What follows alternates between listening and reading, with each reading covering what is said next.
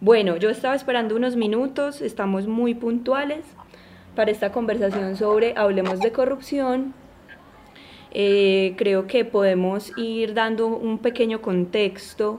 de lo que es Mutante. Mutante es un medio independiente que promueve discusiones públicas sobre temas de urgente solución. En este momento estamos en la conversación digital Hablemos de corrupción sobre lo que significa la corrupción para Colombia, cuáles son esas principales causas y efectos en la cotidianidad y cómo podemos actuar frente a ella. Podrán ver en nuestras redes y en mutante.org, eh, pueden encontrar diferentes contenidos donde exploramos estos temas desde el concepto, pasando por esas emociones que genera la corrupción, hasta temas más específicos como la impunidad. Y pronto vamos a sacar un reportaje que no me voy a chiviar, pero va a estar muy, muy, em, eh, muy interesante. Bueno, voy a presentar a los invitados desde ya y luego les cuento un poco la dinámica porque queremos hablar, queremos que pueda ser una conversación eh, tranquila, interesante, donde otras personas, si lo desean, también puedan unirse. Hoy nos encontramos con José Ugaz, él es abogado penalista, él es ex procurador anticorrupción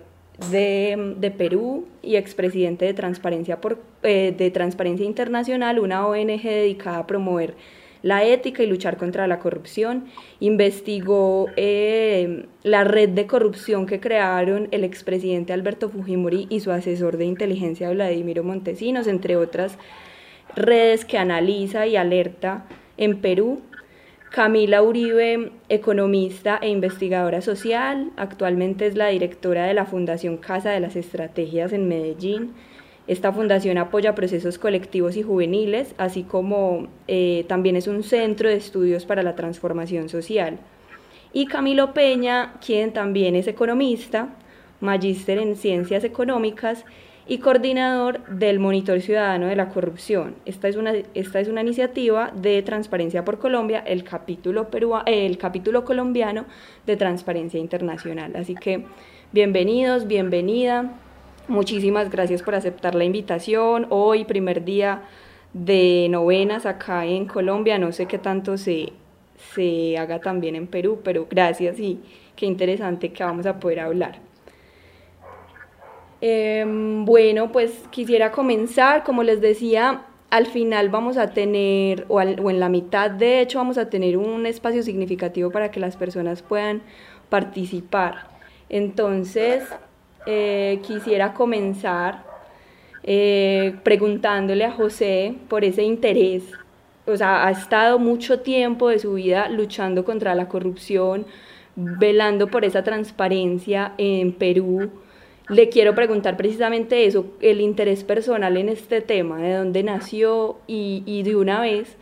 ¿qué opina de esa frase a veces como que la gente justifica? de la corrupción que dice en todos los países hay corrupción, casi que no hagamos nada porque,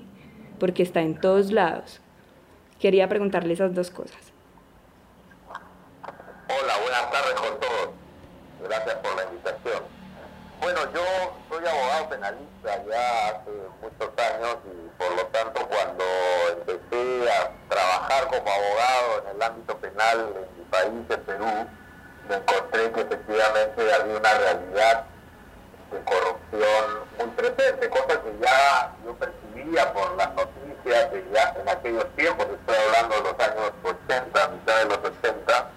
pero eh, ver la, la corrupción con su rostro específico en los casos en los tribunales me hizo eh, darme cuenta tempranamente de que era un problema que estaba afectando seriamente la viabilidad del país y generando consecuencias eh, muy perniciosas, sobre todo para los más vulnerables de la sociedad, en particular los más pobres, pero también, sin duda alguna, afectando la gobernabilidad, el, intento permanente por tratar de salir de su desarrollo, etc. Entonces, eso atrajo mi atención muy tempranamente, me involucré en distintas organizaciones que tenían eh, la corrupción la lucha contra la corrupción en su agenda, hasta que de pronto, de una manera eh, sorpresiva para mí, empiezan a surgir encargos por parte del Estado para yo pudiera asumir la representación del Estado como procurador, en sí, como abogado del Estado, en algunos casos importantes de corrupción. Reto que, que asumí, por supuesto, con mucho entusiasmo. Desde mi actividad privada, aquí existe en el Perú la posibilidad de que ciertos abogados privados puedan recibir encargos públicos y se constituyen entonces en lo que se llama un procurador ad hoc o un procurador especial. Y en ese camino, a los pocos años de haber empezado a tomar encargos de ese tipo, hubo un caso muy conocido aquí, eh, vinculado a una línea aérea que traficó, al propietario de una línea aérea que traficó con un dólar preferencial, luego hubo un caso también vinculado a la superintendencia de bancos y seguros, a un fraude masivo que afectó desde una estructura de corrupción a más de 800.000 familias, me apareció el encargo para asumir la investigación vinculada al caso originalmente de Montesinos, que era el asesor principal de Fujimori, pero que terminó siendo el gran proceso anticorrupción contra Fujimori, Montesinos y la red criminal que ellos montaron. Yo creo que eso ya marcó allá en el año 2000, es decir, hace 21 años, una vocación decidida de involucramiento de trabajo anticorrupción, lo que he mantenido de manera sostenida hasta la fecha. Ay, gracias, doctor José. No sé si el resto escuchan un poco lejano al doctor José y me parece un poco, pues me da lástima un poco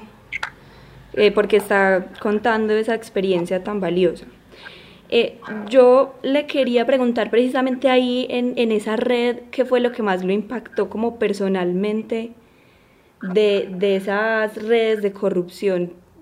como es en tan alto en tan alto poder que podemos llamar gran corrupción? Bueno, lo más significativo es que se trató de un caso en el que había habido una captura total del Estado, es decir, la red de Fujimori Montesinos no dejó un solo espacio en el sector público, en el, en el sector estatal, que no estuviera bajo su absoluto control. Y por lo tanto se convirtió entonces en un desmontaje de una red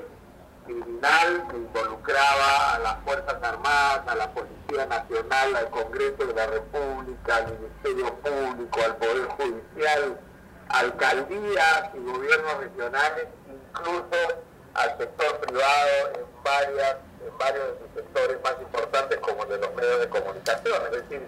lo más complejo de esta investigación es que se trató de un caso de gran corrupción que estaba impregnado en en las estructuras del poder del Estado peruano. Y respecto a su segunda parte de la pregunta, sí es verdad, eso no se puede negar, que corrupción hay en todas partes, incluso por supuesto en Dinamarca o Nueva Zelanda o Finlandia, que son los países que califican como los menos corruptos del mundo, porque la corrupción... Sí, definitivamente sí tenemos un poquito de problema con, con el audio, ¿cierto? Sí, Camilo o Camila. Sí, lo dejamos de escuchar. Doctor José, no sé si está con audífonos, quizá sin, sin audífonos a veces también funciona bastante. Voy a modificar a ver si va el sonido un momento. Bueno, mientras el doctor José puede eh, arreglar el sonido.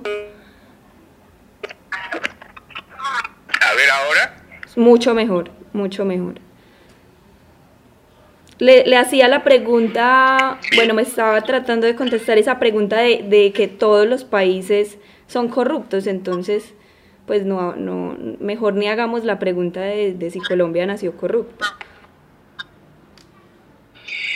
Ahí la respuesta es que efectivamente la corrupción es un problema inherente a la conducción humana, tiene que ver de alguna manera con, con esta ambición por tener más y poder beneficiarse uno y a los suyos. La gran diferencia es que hay países donde la corrupción se controla y por lo tanto se maneja en niveles que no impiden el desarrollo, ni la gobernabilidad, ni la estabilidad del país, mientras que hay otros países como los nuestros, me refiero a los de América Latina, por supuesto, también esto se extiende a otras partes del mundo, Asia, África, Europa del Este, etcétera, donde la corrupción ha tomado un espacio preeminente y se convierte en un factor de inestabilidad, de desgobierno, de generación permanente de inequidad, de profundización de la pobreza y sobre todo cuando se trata de una corrupción sistemática con las características de lo que hoy día llamamos gran corrupción, es decir, aquella que se ejerce por quienes tienen poder, ya sea político o económico, movilizan grandes cantidades de recursos e impactan sobre todo en los derechos humanos, en los derechos fundamentales, sobre todo de los más pobres. Entonces esto quiere decir que la, la gran corrupción mata, enferma, impide tener acceso a una vivienda digna, genera hambre, desnutrición, niega la educación, todo lo que hemos visto que ha ocurrido en la pandemia en nuestros países, donde la falta de estos recursos que fueron robados por años históricamente en cada uno de, nuestros países se ha visto claramente manifiesta en la cantidad de muertos y víctimas que ha tenido la pandemia desde los niños que no tienen acceso a la tecnología para continuar su, educación, hasta aquellos que han muerto en hospitales o siquiera sin tener acceso a un hospital o a un balón de oxígeno porque esos recursos habían sido desviados para el beneficio de unos cuantos. Más grave aún, hemos visto cómo en medio de la crisis de la pandemia han habido grupos vinculados a estructuras de corrupción que han estado robando fondos que debieron ir para aliviar el hambre, las necesidades médicas, etcétera. Es decir, esta ambición desmedida de la gran corrupción no se detiene incluso ante una crisis global que genera miles de muertos. En el Perú ya llevamos más de 200 mil muertos en el, desde que se inició esta crisis sanitaria. Bueno, gracias. Esperemos que vayamos como transitando también hacia, bueno, es inherente, pero como usted decía, hay unos países que, han que la han reducido. Así que sí es posible eh, como transformar eso que quizá es estructural del sistema y que más por ahí que por el hecho de que unos cuantos quieran enriquecerse. Entonces, eh, de hecho, hay un informe reciente del Monitor Ciudadano de la Corrupción que señala eh, que ese abuso del poder, como decía el doctor José,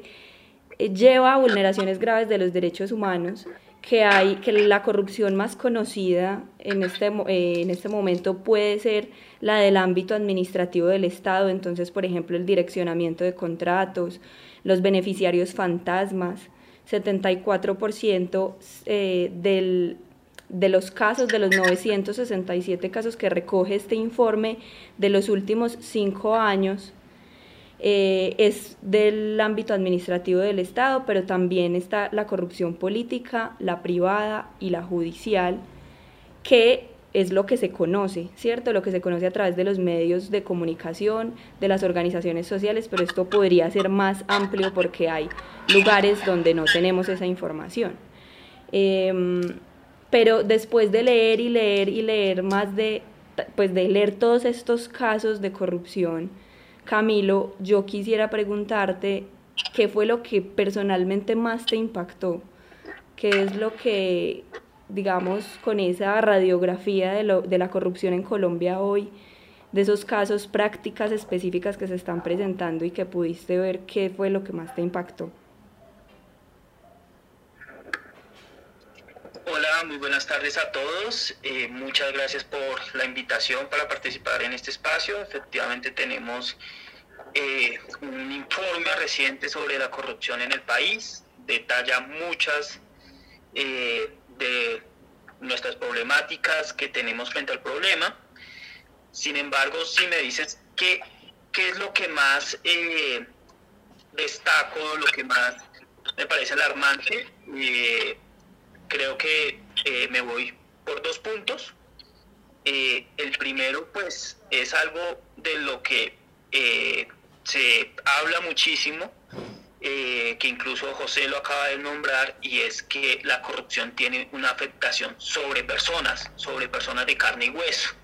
Es decir, no es un tema por allá lejano, raro, distinto, en otra realidad distinta a la realidad de los ciudadanos, eh, nosotros eh, eh, pudimos documentar 14 millones de afectaciones a, personas. pudimos detectar, documentar 1927 vulneraciones a derechos humanos, pero lo que más hay que resaltar es que estas afectaciones se concentran en esos grupos poblacionales subrepresentados o que de por sí ya son vulnerables. Entonces los estudiantes, los niños, población en condición de pobreza o vulnerables socioeconómicamente, los pacientes de los servicios de salud, allí es donde la corrupción ha afectado más,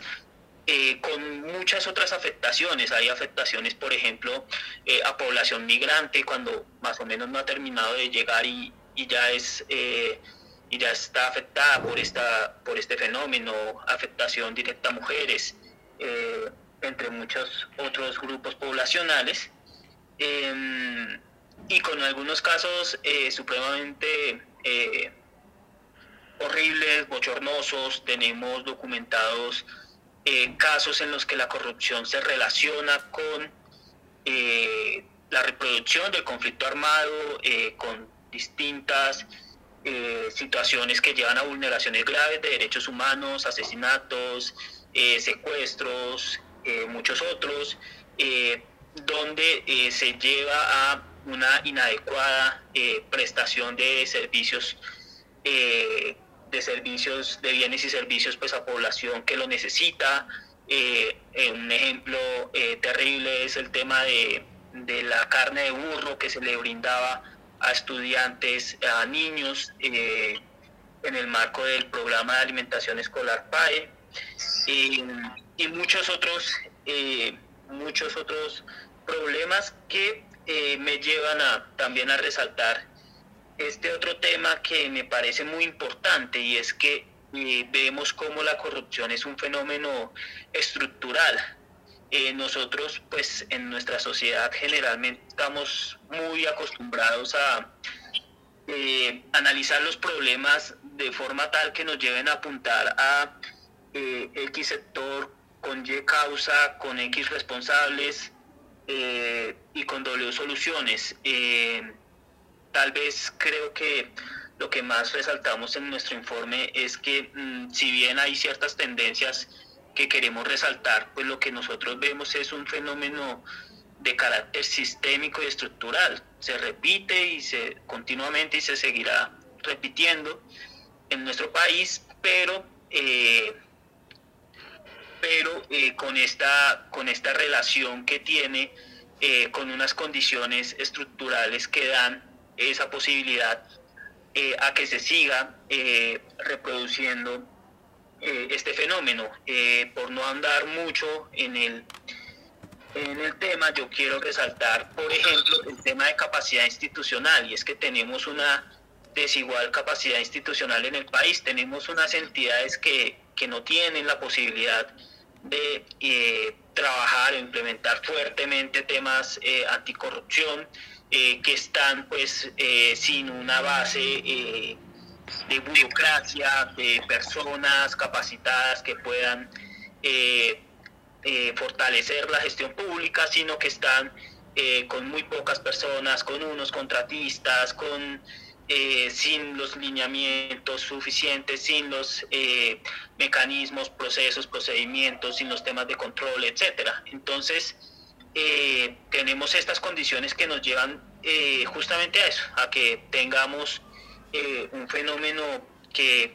infortunadamente se sigue repitiendo y que lo que vemos en nuestro informe es que se extiende en los distintos sectores, sectores que tienen que ver con el funcionamiento básico del Estado, como defensa, como el sistema judicial y carcelario, pero también con con unos sectores y unos servicios básicos eh, para nuestra sociedad y sobre todo pues si queremos eh, los, si queremos avanzar en los temas de desarrollo, eh, educación, salud, vivienda, transporte, entre otras. Y pues por supuesto hacer énfasis en que hay una afectación que es mucho más difícil de ver, pero que pues nos tiene una, nos genera mayores consecuencias a todos y mayores problemas. Y es el tema de institucionalidad, de cómo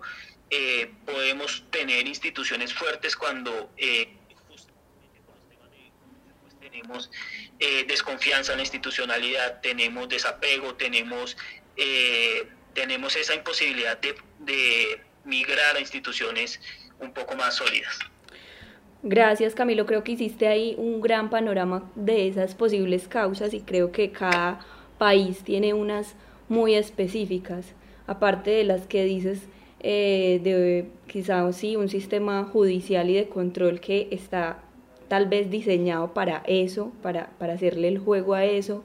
un sistema educativo que no eh, promueve una mirada limpia de, de, los asuntos, pero también esa como esa narcocultura que tenemos también aquí y cada país tendrá sus causas. Y por eso quisiera preguntarle a Camila eh, como la forma, Camila es de la Casa de las Estrategias, una organización que trabaja con jóvenes, con colectivos y que quizá es en, esa, en ese relacionamiento social que se puede hacer un trabajo para, pues, para empezar a cambiar esas dinámicas. Ellos tienen una campaña llamada Corrupción es cero imaginación, en la que promueven unas eh, iniciativas diferentes con el arte, con, con la educación, como para que las personas se asocien a este tema y dejen a un lado esa, esa apatía que genera. Yo quisiera preguntarle precisamente por, por esa campaña o qué han hecho desde, las, desde la Casa de las Estrategias,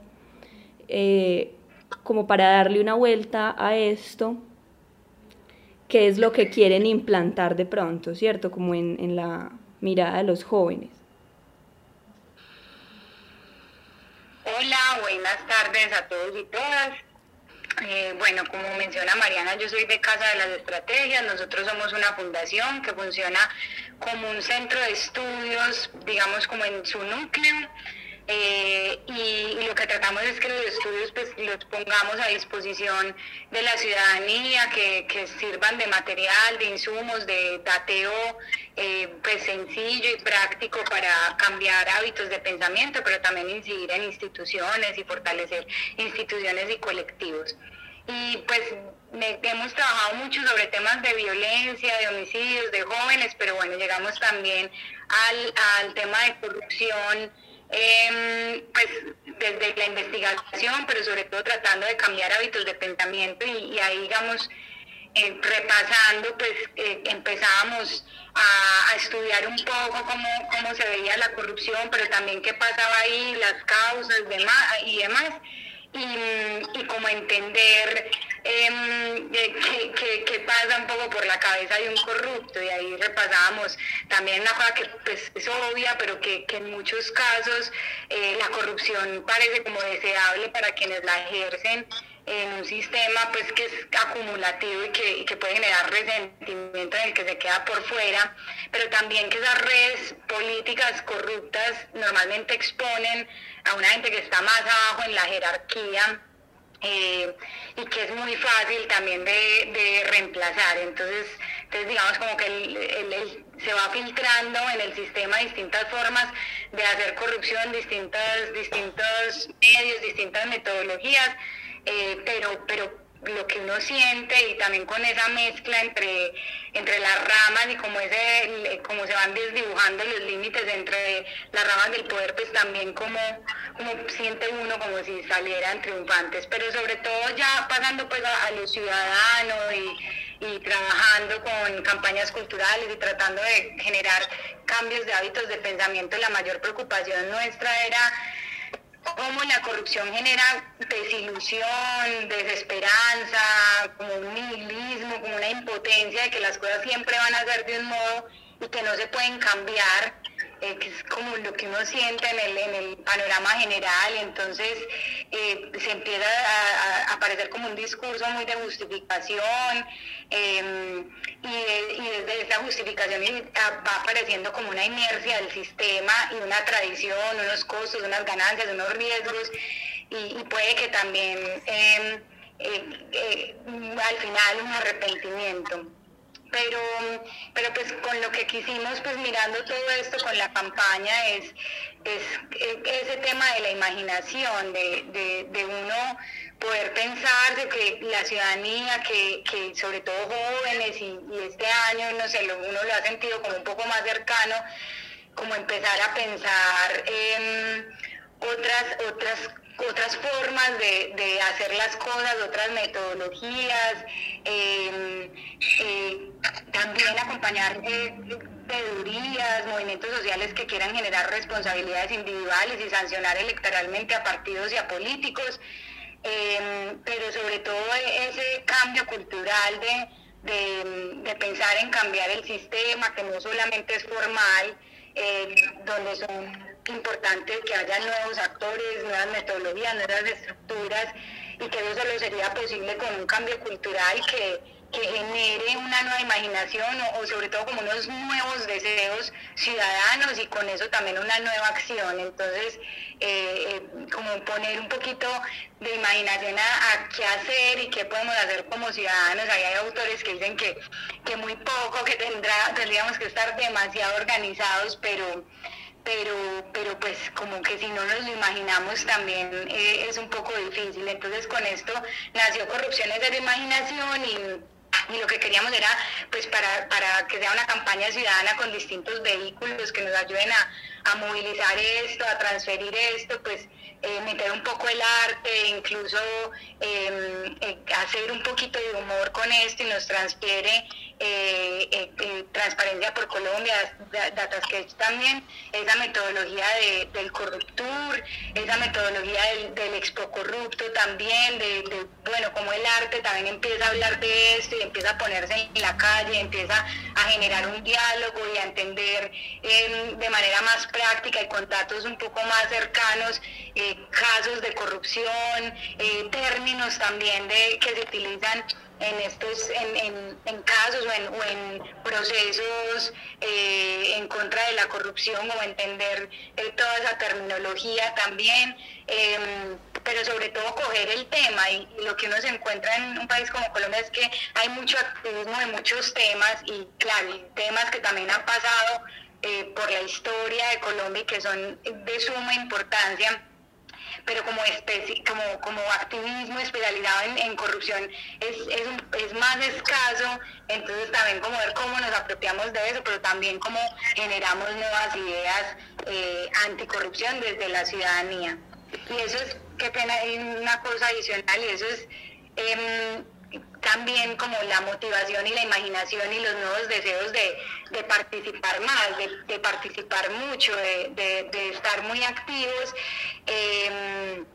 y porque, porque también uno lo que ve con este tema de corrupción es que el mayor riesgo también se vuelve la mayor tentación y es como el total asco y el total repudio frente eh, a la política, bueno, eh, electoral, a, hacerle seguimiento también o a participar y que seguir desprestigiando la política eh, es también hacer que, su encogimiento continúe y así también que, dejarlos como un poco apartados y, en sus negocios. Buenísimo, muchas gracias Camila. Como esa, esa frase que tienen es muy diciente que el asco es un pobre sustituto de la comprensión porque apartamos la mirada pero no nos tomamos el tiempo para entenderla. Me gustaría mucho que las personas que están acá puedan participar, pero antes, eh, y para abrir la conversa también desde sus propias experiencias, José, Camilo y, Camila, desde sus propias experiencias nos puedan contar eso. Me, me, me interesa mucho como explorar eso de que si es Colombia o son otros países o son todos y el doctor José Ugas ha tenido experiencia eh, en ver esos casos en otros países, em, que nos pueda decir como ah, e, experiencias cotidianas, ¿cierto? Porque esto a veces lo vemos muy lejano, pero experiencias cotidianas en, eh, que encontraron en su trabajo de corrupción, ¿cierto? Como ese que le pagó a X para, para poder llevar un trámite a cabo, pero también una experiencia positiva de que se acabó la corrupción en alguna institución o en alguna familia, incluso en alguna empresa,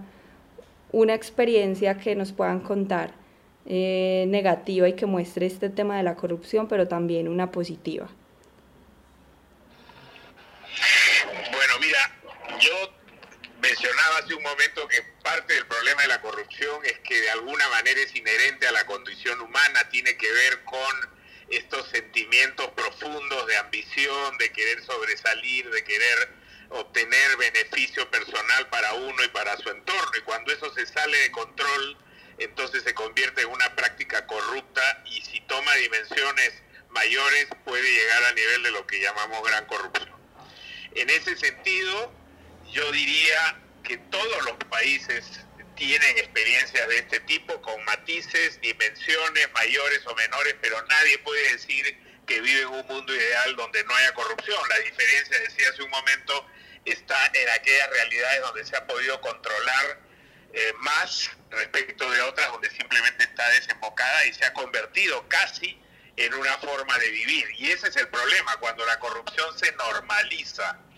Y aquí hay que señalar que cuando uno escucha la palabra corrupción muchas veces piensa solamente en el soborno. Y hoy los especialistas en la materia nos señalan que la corrupción puede ser sistémica, como es el caso de América Latina, que es histórica y está enquistada en los sistemas y por lo tanto se ha normalizado. Nos parece que es una forma regular de vivir, casi un medio de ascensión social, de movilización social normal. Y entonces en estos casos existen lo que se llaman sistemas operativos de corrupción, donde interactúan los políticos, los funcionarios públicos, las élites empresariales, eh, los profesionales y por supuesto en casos como el de Colombia y el Perú el crimen organizado. Pero la ciudadanía de alguna manera se ha adaptado a estas circunstancias y también tiene o una actitud complaciente o una de gran indiferencia como evidencian las eh, encuestas que se hacen respecto de esto. Experiencias negativas hay muchas. Nosotros hemos encontrado en nuestro trabajo, por ejemplo, en el ámbito educativo, profesores en escuelas públicas que desaprueban a sus alumnos para luego ofrecerse ellos mismos como facilitadores de procesos de eh, nivelación y cobran aparte por eso, lo cual claramente es una estructura corrupta. Y en el, en el nivel, digamos, regular administrativo de la corrupción, todos hemos escuchado alguna vez de cómo en la administración pública, municipal, en las pequeñas oficinas, en los poblados, se cobra para poder hacer un trámite en uno u otro sentido. Sin embargo, también es claro que estas prácticas corruptas pueden cambiar, no están labradas en piedra y no es que la corrupción esté en nuestro ADN, es simplemente una, una suerte de aprendizaje negativo que puede ser modificado a través de un cambio cultural, de una toma de conciencia. Y hemos visto, por ejemplo, cómo en determinadas poblaciones la organización ciudadana, las organizaciones de comunidades han logrado a través de mecanismos de transparencia o de sanción social, señalando a los responsables de estas prácticas corruptas, reducir significativamente este fenómeno en su realidad. Conocemos de comunidades, por ejemplo, que sabiendo que un alcalde ha robado eh, de las arcas municipales dinero por tiempos, fueron un grupo de jóvenes e iluminaban su casa, una casa que había sido comprada con dinero de la corrupción todas las noches, con eh, una leyenda en esa iluminación que decía esta casa fue adquirida con dinero de la corrupción. Y cosas como esas que ayudan campañas a tomar conciencia y a poder controlar estos fenómenos, eh, pero mucho tiene que ver sin duda alguna con la tolerancia o intolerancia de la ciudadanía y creo que en América Latina es un reto cómo evitamos que la corrupción siga siendo normalizada y empecemos a ponerla en su lugar real y es que se trata de hechos criminales con gravísimas consecuencias sociales y para el disfrute y el gozo y la realización de los derechos fundamentales de las personas, en particular de los más pobres. Muchas gracias, buenísimo. Sí, como no, no empezar a justificar desde nuestros propios entornos lo que más arriba se hace de manera mucho más eh, criminal y más fuerte, ¿cierto? Como, como que todo es por escalas.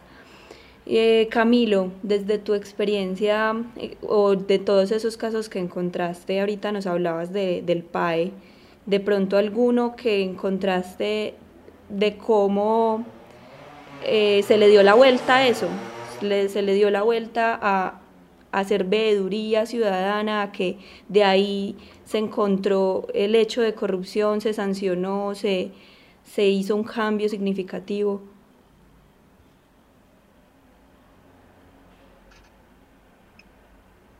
Pues primero quisiera resaltar eh, efectivamente el tema de rechazo eh, a la corrupción de, de, verdadero rechazo es un punto de entrada, eh, pero con algo que quiero agregar acá y es cómo nosotros hemos documentado casos que nos llevan a efectivamente encontrar que la corrupción no es el inicio o no necesariamente es el fin de nuestros problemas. Eh, pero eh, sí son, eh, es un fenómeno que cohabita y que eh, posibilita eh, otros, otros problemas que tenemos en el país. Nosotros encontramos muchos casos, 75 casos relacionados de corrupción relacionada con narcotráfico, entonces de cómo se mueve el narcotráfico y a través de hechos de corrupción, eh, pero también como la degradación ambiental hoy en día en nuestro país, que debería ser nuestra prioridad, pues está siendo eh, vulnerada eh, por este fenómeno y pues se exacerba, se lleva más allá de lo que debería. y entonces aquí quiero resaltar un caso, en general pues hay varios casos, pero hay un caso eh, en el que la explotación de oro, la explotación ilegal de oro encuentra como eh, su eh, estabilidad, por así decirlo, pero se perpetúa gracias a este problema de corrupción que tenemos, simplemente pues a través de ciertos crímenes, ciertos actos ilegales, pues obtenían la información de, eh, de las patrullas, de las, de las operaciones públicas para evitar, para encontrar la maquinaria y destruirla, entonces pues eh, simplemente eh, tenían la habilidad, la capacidad pues, de evitarlas. uno de los, de los casos complicados, pero por el otro lado, efectivamente los temas de denuncia ciudadana, los temas de seguimiento, eh, en, general pues son los que nos permite hoy en día, lo que posibilita la lucha contra la corrupción en el país. Todos los hechos que nosotros hemos documentado vienen justamente eh, ya sea de denuncias ciudadanas o ya sea de investigaciones periodísticas que han hecho eh, la tarea pues de pararse enfrente de, enfrente de los corruptos con el peligro que implica eso en nuestro país y de reportar estos hechos. Entonces, eh, esto sí es posible. Y eh, ahí quiero destacar el caso de eh, justamente de este caso en el PAE, en el que se le daba a, a, los niños pues carne totalmente, total, pues que no era, por supuesto, total, sin ninguna calidad para carne que no era apta para el consumo humano, se le está dando a los niños. Y es que pues es a través de eh, de las denuncias ciudadanas de, venga, es que acá está,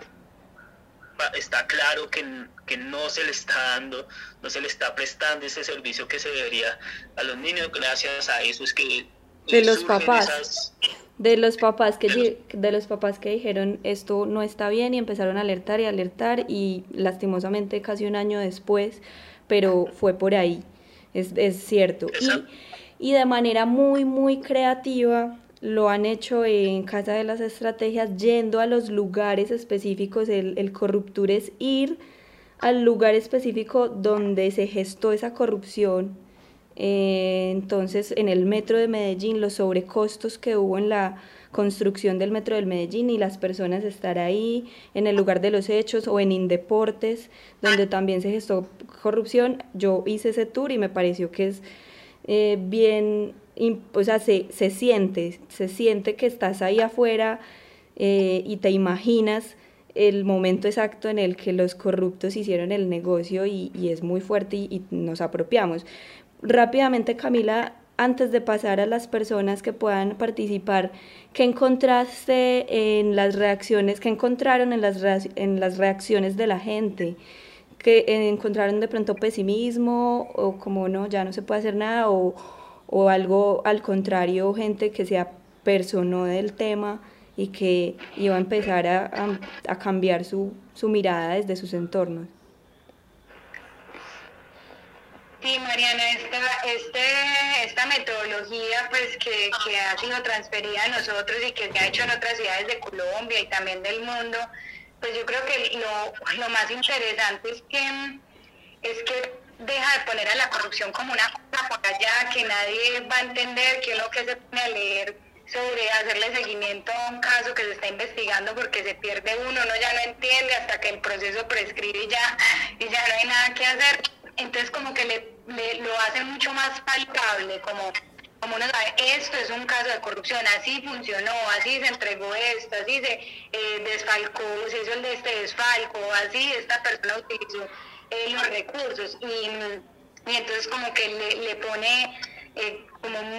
hace más tangible lo que, lo que, lo que pasa y como con casos más específicos, porque también como son procesos tan largos, la gente les deja de hacer seguimiento, entonces también, digamos, como, como que a veces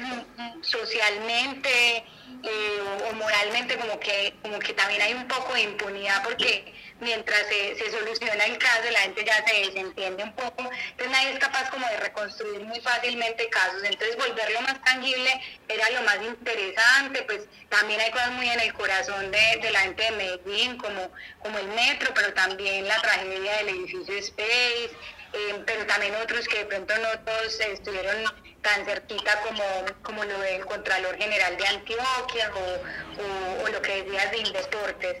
Y, y digamos, durante, durante el tour uno nota mucha indignación. Eh, sí, como, como hasta un poco de rabia, pero, pero también ocurren cosas interesantes después de eso, y cosas interesantes es como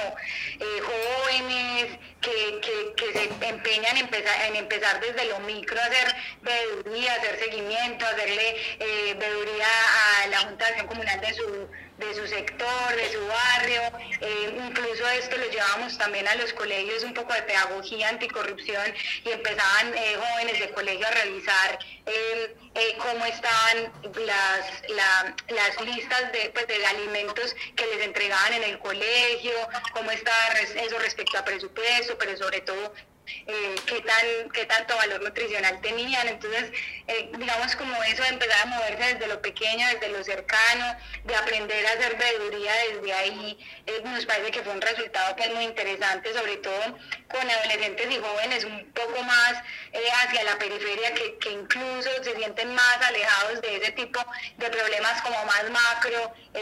y pues alejados no, como excluidos sobre todo. Y, entonces como que empiecen a, crear habilidades para hacer seguimiento y, también para entender esos temas y para, para apropiarse un poco más de lo público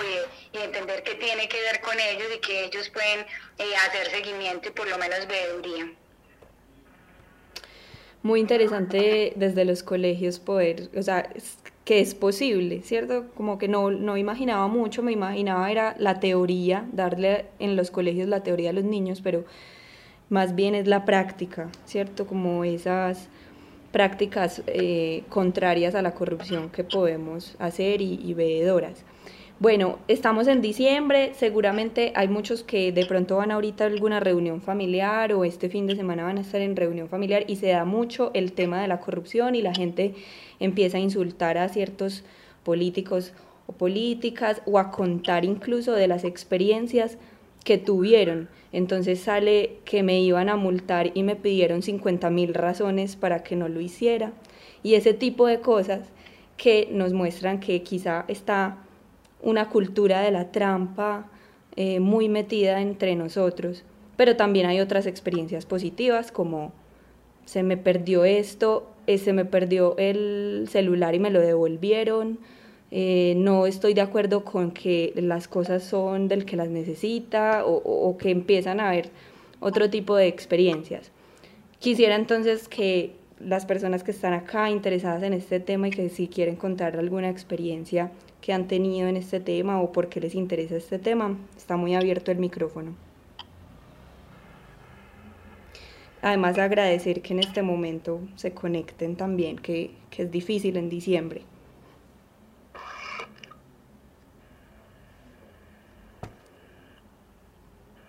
Yo veo por aquí a, a David Eufrasio y voy a delatar que él hace poco sacó una novela, Pichón de Diablo, donde precisamente explora la, esa corrupción que quizás está incrustada eh, de un personaje que, que, que, la vive día a día. No sé si quisiera contarnos algo de eso o cualquier persona que quisiera participar.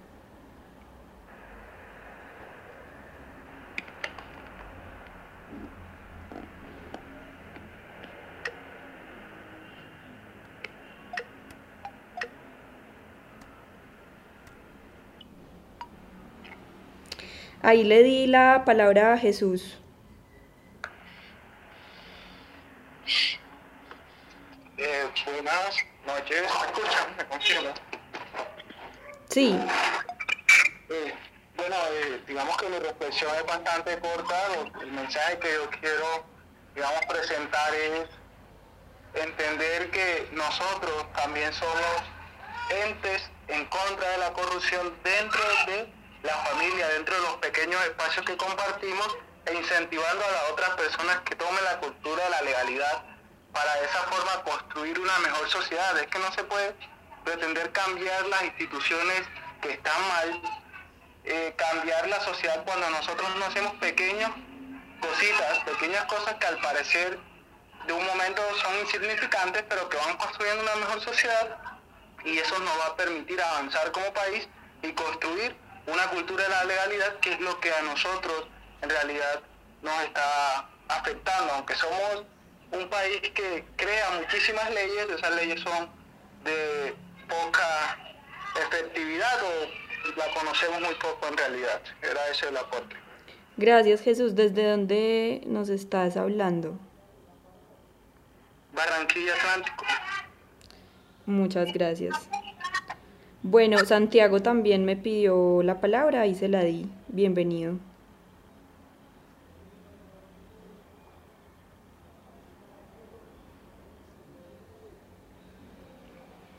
Santiago.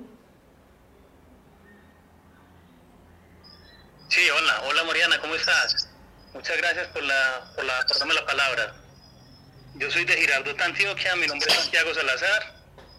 eh, tengo una vasta experiencia en el tema de la corrupción. Eh, llevo investigando desde muy joven masacres, hechos de corrupción, desde muy pequeño, desde que como tenía 15 años, no sé,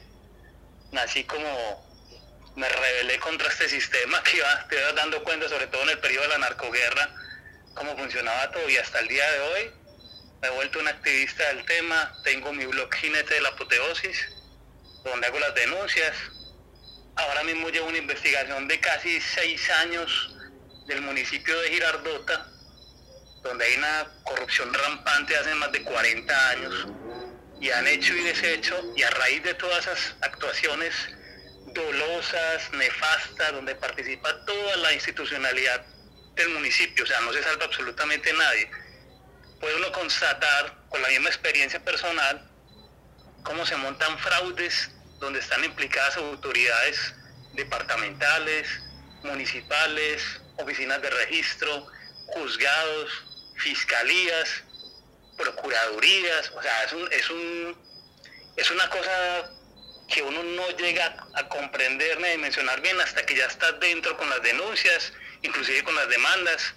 porque uno de los objetivos del bloque es investigar, analizar, denunciar y también buscar las soluciones por vía jurídica y a través de documentales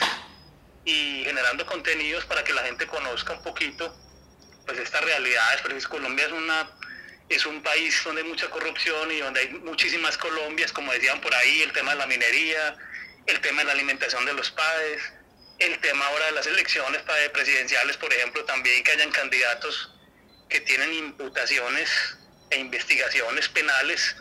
que en un país relativamente civilizado no son admitidos como candidatos, no pueden ejercer esa, esa, esa función pues, para ser elegidos. Sin embargo, aquí en Colombia se ha normalizado todo esto y, y es algo extraordinario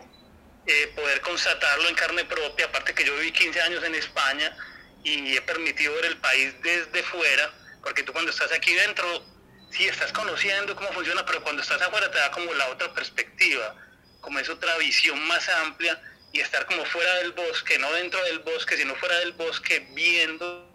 cómo pasa y te das cuenta de otras cosas que cuando estabas aquí no podías apreciar bien, no lograbas dimensionar bien. Entonces, como que aparte de ese espíritu crítico, se va como... ¿Y qué cosas, qué cosas recuerdas que desde afuera decías, uff, eso yo lo veía normal y no es normal?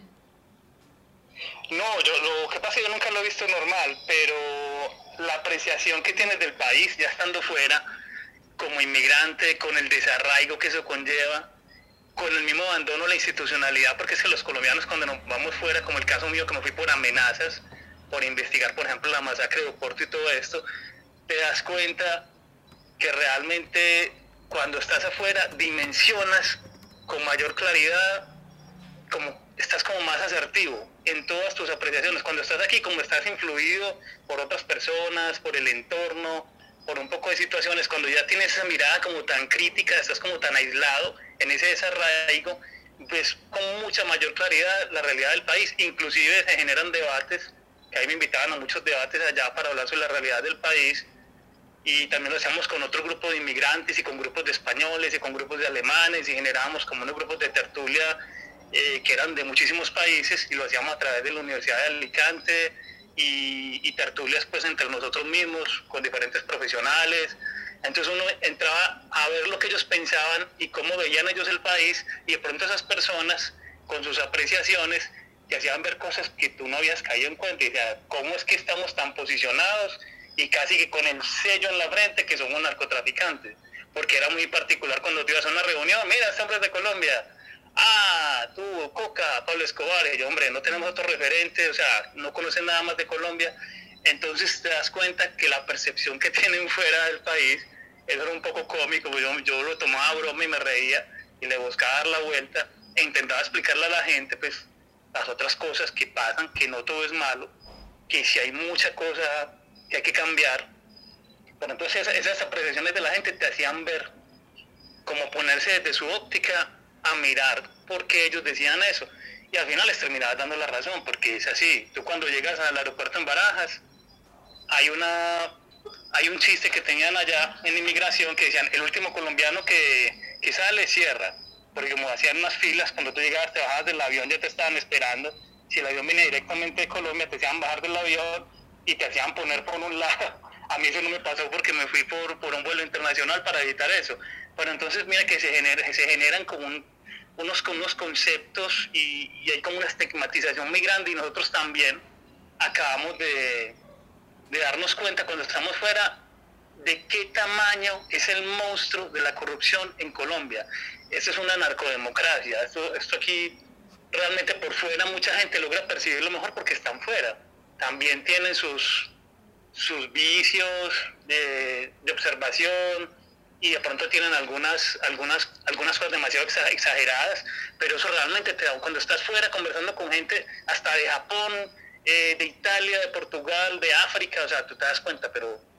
la gente tiene razón, o sea, nosotros no acabamos de mencionar, cuando estamos aquí, el tamaño del problema y cómo nos ven, sobre todo los países latinoamericanos, porque eso está muy generalizado en Latinoamérica, no diría solo que Colombia, eh, estamos hablando de Perú, estamos hablando de Bolivia, pues estamos viendo Venezuela, pues estamos viendo Nicaragua, eh, para donde tú mires, México, o sea, y, son países que de pronto el modelo colombiano de la narcoguerra y toda la corrupción que permeó, permeó absolutamente todas las instituciones. Hoy en día, en 2021, estamos hablando de problemáticas muy antiguas,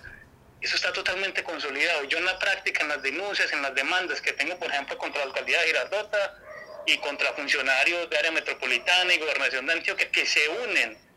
para ayudar a intereses de particulares privados que montan fraudes, como es montar una portería sobre una vía pública, hacer un cerramiento con puertas metálicas sobre una vía pública para generar un cobro de una vacuna a los vivientes, a los vecinos que tienen que transitar por ahí, lo que equivaldría a poner en Medellín, en la Avenida Oriental, una portería para la gente que vaya a transitar y si usted no pasa y si tiene que pasar por ahí, tiene que pagar mensualmente tanto. Eso realmente es el colmo de la corrupción y que lo hagan en un predio, que es un bien de uso público, propiedad de área metropolitana y gobernación de Antioquia, al cual se dueñan los particulares, hacen todo el, el trámite con la alcaldía para que les expidan certificados y cosas que realmente no se pueden hacer. Y todas las con los alcaldes,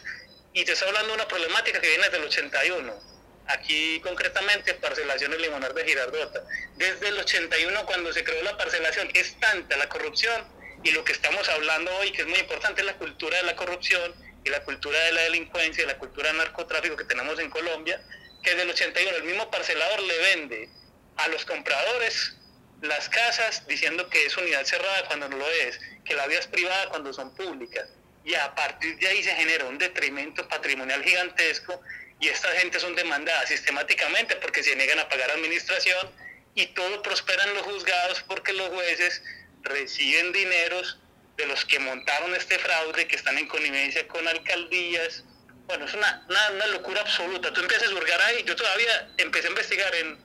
abril de 2016 y todavía está encontrando pruebas. Y hace un mes el alcalde de Girardota lo dijo por un medio en Teleantioquia, lo dijo públicamente.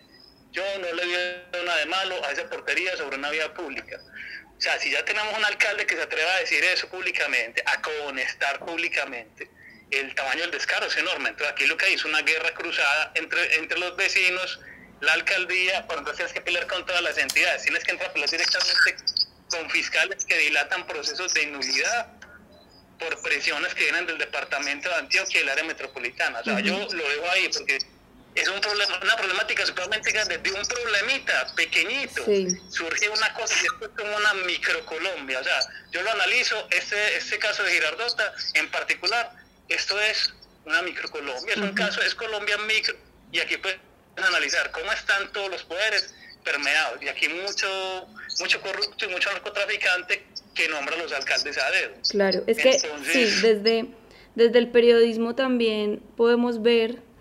como si empezamos a hurgar, a, eso también parece minería, empezar a, a sacar y a sacar, eh, eh, te, te empiezas a dar cuenta de las redes incluso que hay y que entonces de esta manera se hizo el contrato, pero luego de esta manera se benefició en el Congreso ese, ese tipo de contratos, pero de esta manera también se benefició judicialmente y así es una red muy grande. Pero para terminar y si de pronto los oye, eh, otro oyente no tiene ganas de contarnos su experiencia, está, está muy abierto ya estos últimos minutos. Mientras tanto, preguntarles, por ejemplo, a José Ugaz, a Camila o a Camilo, eh, como después de ver todo esto, ¿cierto? Las personas que nos sentamos un rato a, ver esas redes del poder y de la corrupción y que está tan incrustada, eh, ¿por qué seguir? Seguir en la lucha anticorrupción y por la transparencia. ¿Qué es lo que cada día les hace seguir eh, en, en la lucha anticorrupción? ¿Qué, ¿Qué es lo que les da esperanza?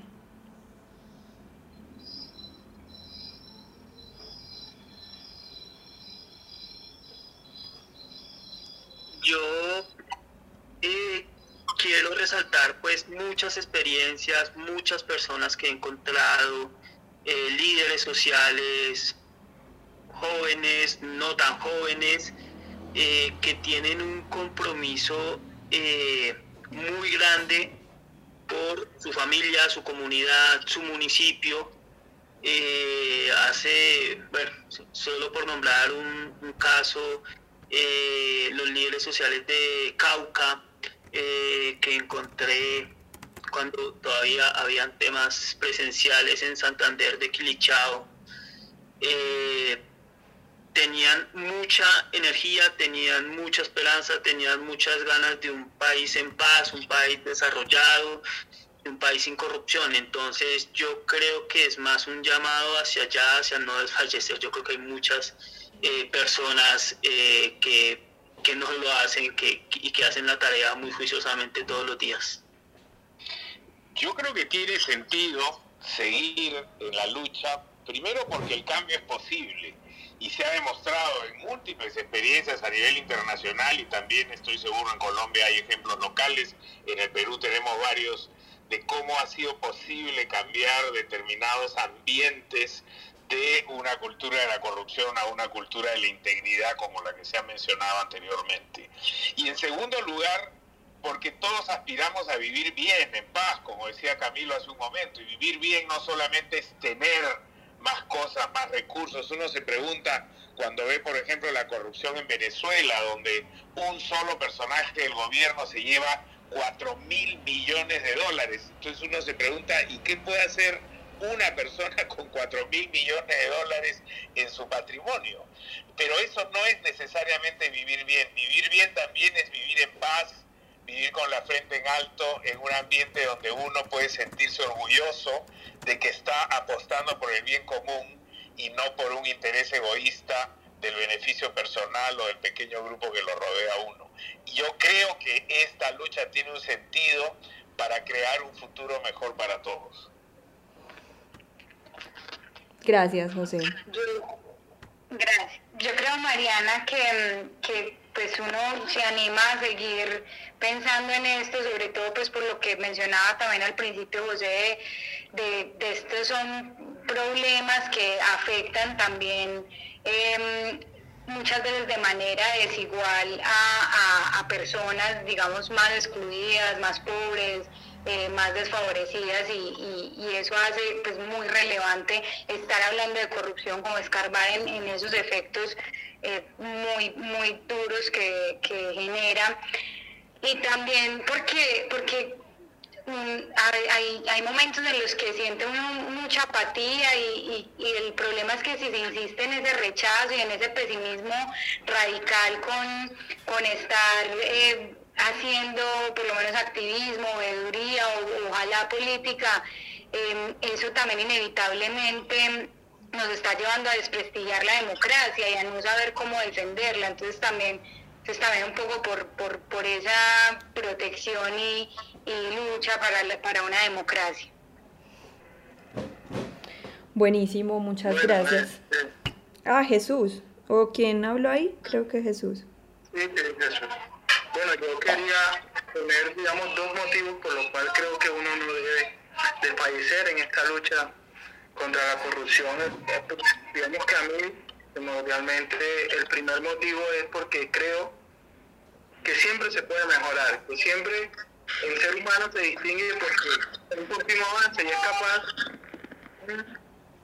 es capaz de alcanzar niveles de aprendizaje bastante altos. ¿Y por qué lo digo? Yo vivo en Barranquilla y quizás Barranquilla hoy es una de las ciudades más cuestionadas en temas de corrupción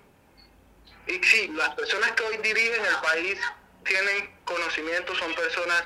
con un nivel educativo bastante alto, pero quien respalda a esas personas, sus conocimientos, hablo por Barranquilla, son bastante escasos. Sus niveles educativos son limitados. ¿Y qué pasa con eso? Que ellos lo hacen inconscientemente y no saben a quién eligen. Por lo menos un barrio popular de Barranquilla podría sacar mil votos un senador muy cuestionado porque lo que pasa es que se compra la conciencia de la persona y desde allí se empieza a gestar una corrupción que la persona que respalda esa corrupción lo está haciendo de manera involuntaria, digamos, que aunque sabe que eso está mal, no dimensiona en gran medida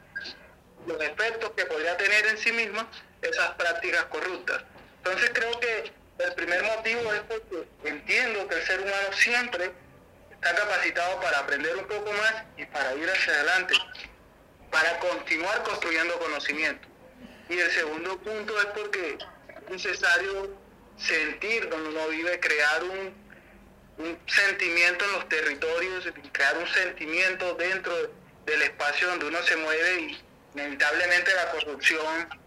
limita esos sentimientos, daña la, las estructuras sociales y por supuesto te daña a ti como individuo. Entonces creo que esa es mi reflexión, empezar a pensar que la corrupción no es solamente un problema institucional, sino un problema que está respaldado por la falta de educación dentro de nuestra sociedad.